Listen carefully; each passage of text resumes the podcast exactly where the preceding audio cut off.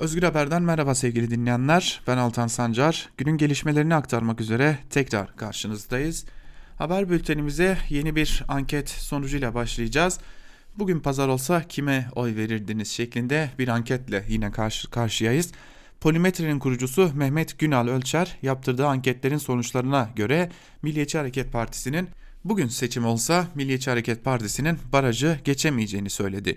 İyi Parti, HDP ve CHP'nin oylarında yükselme olduğunu dile getiren Ölçer, AKP'nin oyları ise her geçen gün eriyor.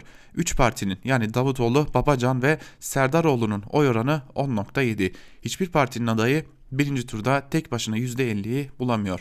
Erdoğan tekrar aday olamaz diyoruz çünkü iki defa Cumhurbaşkanlığı yapmıştır açıklamasında bulundu. Ölçer tarafsız haber ajansından Mehtap Gökdemir'e konuştu.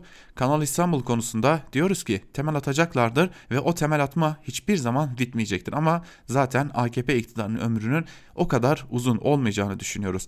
Kanal İstanbul'a da böyle bakıyoruz şeklinde bir değerlendirmede bulundu. Ölçer yaptıkları araştırmalara ilişkin olarak da şunları kaydetti. Biz sayılarda şunu görüyoruz ki artık AKP'nin Türkiye'de iktidarını sürdürme şansı yok. Olağanüstü şartların gerçekleşmemesi halinde AKP iktidarı sürmeyecektir ve ilk demokratik genel seçimden sonra AKP yok olacaktır, bitecektir diyoruz. İlk seçime nasıl gideceğimiz konusu çok önemli. Mevcut seçim sistemiyle ilk seçime gidileceğini düşünmüyoruz. Yapacakları şey seçim sistemini değiştirmektir. Hangi seçim sistemine gidebilirler? Dar bölgeye yönelebilirler. Çünkü dar bölgede YSK'nın seçim bölgelerini belirlemesine bağlı olarak %35, %40 oy almamıza, almanıza rağmen %60 milletvekili kazanmanız mümkün olabilir. Ama şu anda Türkiye'nin seçim sistemine baktığımız zaman bir başka şeyi daha görüyoruz. Parlamentoda %60'a ulaşsanız bile eğer başkanlık seçimi içinde kalacak olursa %40 ile belki %60 milletvekili kazanacaksınız ama ne yapamayacaksınız? Başkanlık seçimini kazanamayacaksınız. Diyoruz ki sistemden AKP vazgeçecektir, başkanlık seçiminden vazgeçecektir diyoruz şeklinde değerlendirmelerde bulundu. Milliyetçi Hareket Partisi'ne ilişkin olaraksa şunları kaydetti Ölçer. MHP bugün seçim olsa barajı geçememektedir. İyi Parti'nin oylarında yükselme var. HDP'nin HDP'nin oylarında da yükselme mevcut. CHP'nin oylarında da bir yükselme yaşanıyor. Çünkü belediye başkanlarının avansları sürüyor ama giderek onun düşeceğini öngörüyoruz. AKP'nin oyları ise her geçen gün eriyor. Cumhur İttifakı'nın oyları her geçen gün eksiliyor dedi Ölçer yaptığı değerlendirmede. ABD-İran gerilimi de devam ediyor sevgili dinleyenler ve bu gerilme bir de düşen uçağın nasıl düştüğü sorusu eklendi. Oraya geçeceğiz ancak Amerika Birleşik Devletleri öncülüğündeki IŞİD karşıtı koalisyon güçleri Suriye'de İran destekli Hizbullah güçlerine hava saldırısı düzenlediğini açıkladı. Anadolu Ajansı'nın haberine göre koalisyona bağlı savaş uçakları dün gece Suriye'nin doğusunda yer alan Deir Suriye ordusuna destek veren ve İran Devrim Muhafızları ordusu ile birlikte hareket eden milis grupları vurdu.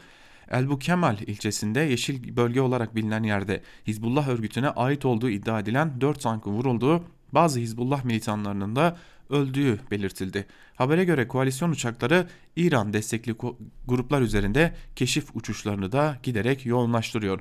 Suriye hükümeti ve İran ve Rusya'nın yardımıyla Kasım 2017'de Deir Zor'un batısını IŞİD'den kurtarmıştı. Suriye ve Irak sınırındaki Deir Zor, İran'dan Lübnan'a uzanan kara bağlantısını sağlayan tek bölge konumunda bulunuyor.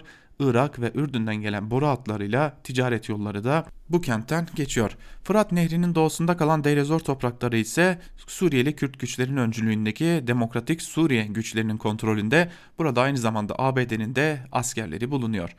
Öte yandan bir önceki bültenimizde aktarmıştık. Kanada, İngiltere gibi birçok ülke hatta ABD Başkanı Donald Trump da düşürülen düşen daha doğrusu uçağın İran füzelerinin hedefinde olduğunu belirtmişti. Şimdi e, İran'dan bir açıklama geldi bu konuya ilişkin olarak ancak çok uzun bir takvim sunuyor İran ve diyor ki düşen Ukrayna uçağında uçağı hakkındaki soruşturma bir veya iki yıl sürebilir. İran Sivil Havacılık Dairesi'nden bir yetkili çarşamba günü Tahran yakınlarında düşen Ukrayna uçağı hakkındaki soruşturmanın bir veya iki yıl sürebileceğini öne sürdü. Reuters'ın aktardığına göre yetkili ayrıca düşen uçaktaki kara kutuların indirilmesinin bir aydan fazla sürebileceğini bildirdi.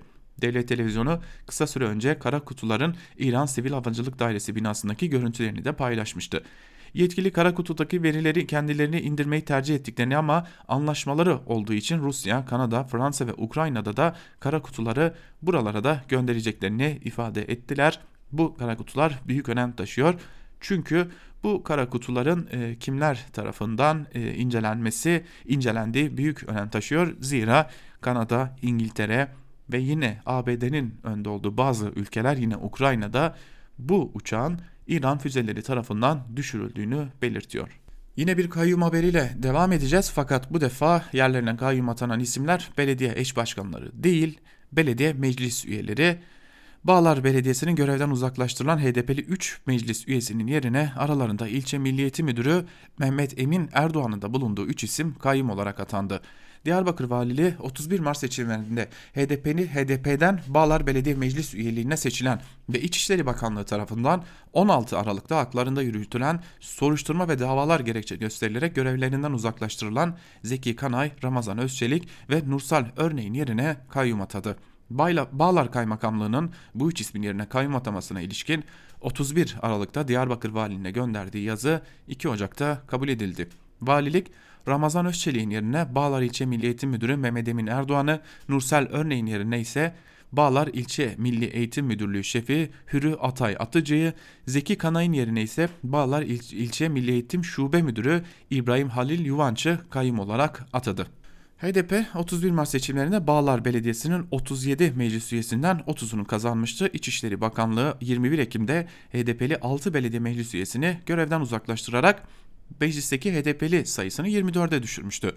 Görevden uzaklaştırılan 3 meclis üyesiyle birlikte HDP'nin belediye meclis üyesi sayısı da 21'e düştü ve 16'ya 21 gibi bir oran ortaya çıktı.